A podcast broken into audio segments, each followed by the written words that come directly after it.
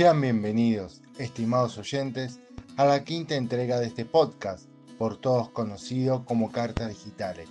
Y hoy te quería hablar de una condición en la vida durante bastante tiempo parece lejana, pero a medida que corre el almanaque y tu descendencia crece, se vuelve más cercana y es la condición de ser abuela y o abuelo. Y seguramente que sea porque estos dos componentes forman parte de mi actualidad que me resultó interesante ocuparme de esta cuestión y para prepararme para ese momento he pedido a algunas personas que ya viven esta condición, ser abuelo y o abuela, que nos cuenten qué es serlo. Así que, recordando una canción de una vieja serie de dibujos animados, abuelita o abuelito, dime tú.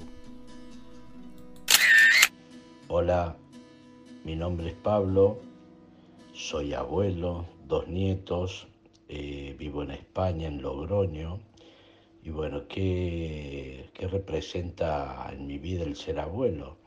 Yo creo que somos los que malcriamos, en definitiva, a los hijos de nuestros hijos, ¿no?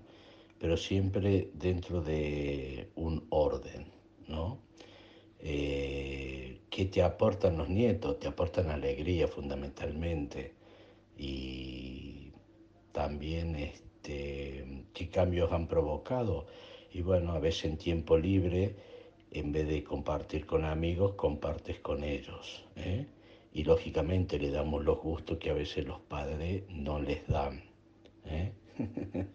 Pero bueno, y la verdad que son una felicidad enorme. Lo que sí está claro que llegan a una determinada edad y luego se van eh, como desprendiendo, ¿no? Cuando hasta la adolescencia son muy compañeros de los abuelos, los nietos. Bueno, yo estoy muy contento con ello y agradecidos de la vida. Les mando un abrazo desde España. Adiós. Hola, yo soy la abuela Ana.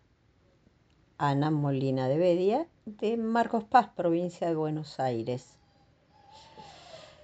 Y sí, soy la abuela. Y ser la abuela es el título más maravilloso que Dios me ha dado la oportunidad de tener. El rol de la abuela es un rol fundamental, no solo para los chicos, es un rol fundamental para mí. Eh, casualmente, a partir de mi primera eh, nieta, eh, me convertí casi en devota de Santa Ana, que sería mi patrona, porque, porque es la abuela de Jesús. Y el rol del abuelazgo es algo muy importante. Es algo que eh, puede dejar una impronta en los chicos que está buenísima y puede dejar en los abuelos una carga de amor, de comprensión, de entrega increíble. Creo que el haber tenido muchos nietos nietos de sangre y nietos del corazón, me ha dado la oportunidad de eh, enriquecerme de manera absolutamente increíble.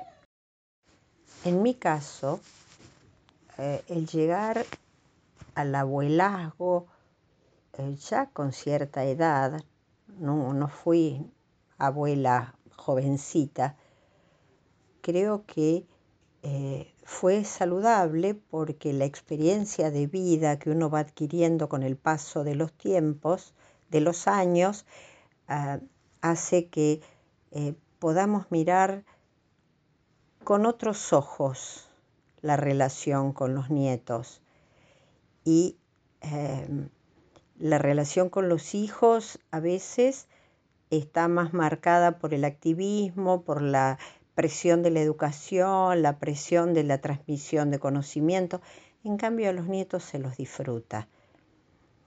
Y, mis hijos, hoy padres, los miro con un orgullo y con, una, eh, con un amor muy grande, la generosidad que han tenido para la transmisión de la vida, para eh, la eh, el poder comunicar a sus hijos lo que es el amor de Dios y creo que eso ha generado en mí una admiración muy grande por mis propios hijos también.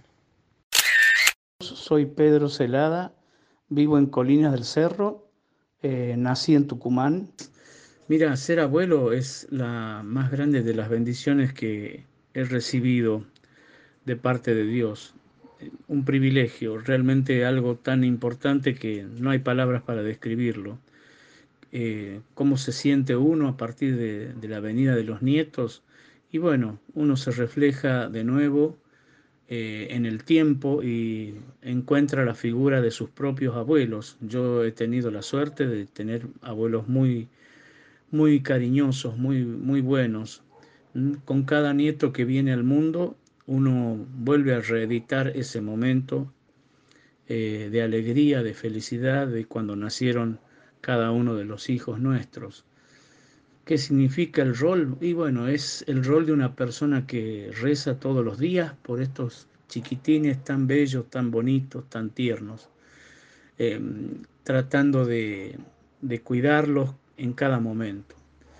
Em, ¿Qué ha aportado? Y bueno, una hermosa realidad, indescriptible, una pasión, una locura tremenda cambios, eh, obviamente la presencia de ellos con nosotros todas las veces que podemos, el cuidarlos y una mejor relación con los hijos, que los hijos se dan cuenta lo que ellos fueron cuando eran niños ahora y el trabajo, el esfuerzo, el sacrificio que significa tenerlos, cuidarlos, eh, asistir a los, a los niños en todo momento. ¿sí? Eh, ojalá que Dios le permita a la humanidad tener muchos nietos, muchos nietos buenos. Eh, así que mi cariño más grande para los nietos y gracias por preguntarme. Buenas tardes, soy Adriana García Toro, tucumana y actualmente vivo aquí en Córdoba Capital por razones de trabajo de mi esposo. Bueno, ¿qué decir de los nietos? Realmente son una verdadera bendición de Dios, una prolongación de nuestras propias vidas.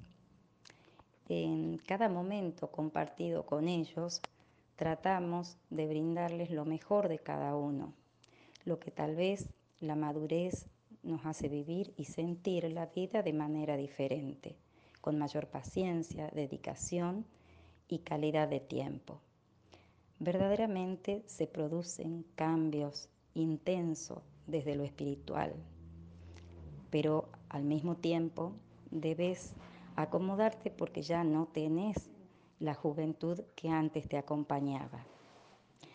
Con respecto a la relación con nuestros hijos, se ha modificado favorablemente, ya que ellos pueden entender mejor el rol de padres, ya que las vivencias a diario eh, que tienen con sus hijos demandan del sacrificio eh, con ellos y, bueno, eh, es todo un reto que ellos tienen que afrontar. Así que bueno, eso es todo, espero que, que sirva el aporte. Yo soy José Molina, de la ciudad de Córdoba, barrio Argüello, eh, bueno, eh, y abuelo de 10 nietos, para contextualizar, con una esposa de hace 48 años que vivimos juntos. Qué difícil que definir lo que es ser abuelo. Primero diría que es un sentimiento que te atraviesa toda la vida y que te va acompañando en la última etapa de la vida. Te va acompañando porque vas, te va acompañando y te vas desarrollando como abuelo en la medida que los nietos van creciendo y se van desarrollando también como nietos, infantes, adolescentes, puber, jóvenes y grandes, los que tienen suerte de tener nietos grandes, grandes. Es decir, como que es un desarrollo complementario. Ser abuelo es eso, ser una compañía de los, que, de los nietos que te rodean y que están cerca. Pero esto que digo, ¿no? Fundamentalmente es un sentimiento, porque a uno le nace, le brota eh, y va teniendo distintos, distintos momentos de acuerdo a los momentos de crecimiento de cada uno de los nietos. Pero diría que no hay una definición, no hay una definición formal de qué es ser abuelo, para mí. Mucha gente lo puede definir, sabe definirlo, pero yo no lo sé, no lo veo y veo más esa otra beta. Como que es parte de la misma vida. Y que entonces uno como persona va cumpliendo distintas funciones, novio, eh, esposo, eh, abuelo, pero al mismo tiempo empieza a ser amigo de los nietos en una determinada edad, un segundo compinche, un compinche en los primeros años de la vida, digamos, y hasta que en un momento determinado por ahí los nietos se convierten en la apoyatura de los abuelos. Pero bueno, esto es, no, no es mucho más que eso. Eh, listo. Un beso y un abrazo para todos. Estimados nietos, queridas nietas, por si no lo saben, el Día de los Abuelos es un día conmemorativo dedicado a las personas mayores dentro de la familia, que en los países de cultura cristiana se celebra el 26 de julio. Por ser el día en que se conmemora San Joaquín y Santa Ana, padre de la Virgen María y por tanto abuelos de Jesús. Adicionalmente, la ONU promueve el Día Internacional de las Personas de Edad el 1 de octubre. Además, el trato más familiar hace que, en lugar de las palabras abuelo y abuela, se utilicen términos más cariñosos y cercanos, tales como yayo, tata, abu, abue, abuelito, nono, neno, papito, puso, para el caso del abuelo, y yaya, nana, nona, abue, abuelita, hueli, abu, nena, licha, pusa, tita, mamita, mimi, entre otros, para las abuelas. Y ahora un cuento de mi autoría, que quizás alguna abuela o algún abuelo se lo termine leyendo a su nieto o nieta. Rupert y la abuela de los 16 perros y los 6 gatos. Sus canas, fruto de 70 primaveras, son su cálido encanto. Cocina con gusto y en su mesa siempre se coloca un plato para el ser querido por conocer. Cuento esto porque a Rupert le tocó alguna vez vivenciar ese papel porque antes de que Rupert se convirtiera en miembro estable de la familia Otto, hubo otra persona que lo acogió. Ella vivía a tres cuadras de la casa de la familia Otto, y por su portal los Otto solían pasar todas las mañanas camino a sus ocupaciones. Ella vivía sola, aunque este estado podría ponerse en duda, pues en su casa siempre había alguien, además de los 16 perros y los seis gatos que también habitaban la vivienda, y por lo que ella era conocida en todo el barrio. Y muchas veces, por escasos tiempos, los seis gatos eran siete, pues su techo era el refugio en el que Rupert reponía sus fuerzas, luego de jornadas y jornadas de buscar su hogar.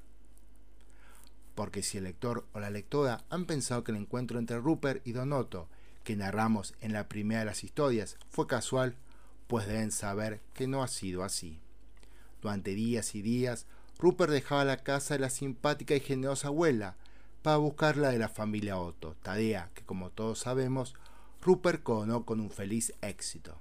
Sin embargo, ese baño de felicidad nunca lo llevó a olvidarse de su anfitriona, a quien solía visitar las mañanas de domingo, cuando alguno o varios de sus muchos nietos la visitaban, especialmente dos niñas, que no eran nietas de sangre, pero sí del corazón.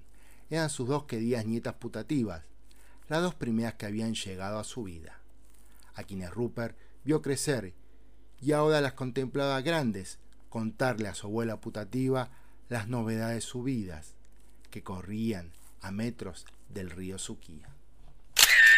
Carta a mi futura nieta o a mi futuro nieto. A la hora de escribir estas líneas, No sé si sea una o uno, o si sean varias y o varios. O solo sean varias o únicamente sean varios. Tampoco sé cuándo llegarás, cómo te llamarás o de qué color sean tus ojos. No sé si nacerás en la Argentina o en otro país. O te parecerás más a tu padre o a tu madre, una de mis hijas. Lo que sé es que vendrás a alegrar mi vida y hacerme más rico en recuerdos, vivencias y emociones. Y, como me cuentan las amistades, que seas una abuela o abuelo, espero tener la gracia de verte crecer. Y como lo hice con tu madre, ver alguna carrera de Fórmula 1 o alguna película de Marvel. También deseo poder leerte cuentos y hasta quizás me inspires a escribirte alguno, como lo ha hecho tu madre. Por otra parte, te cuento que tienes una madre muy buena, mujer de carácter, te lo advierto, como tu abuela, a quien, te cuento, le gusta la jardinería y comer helado.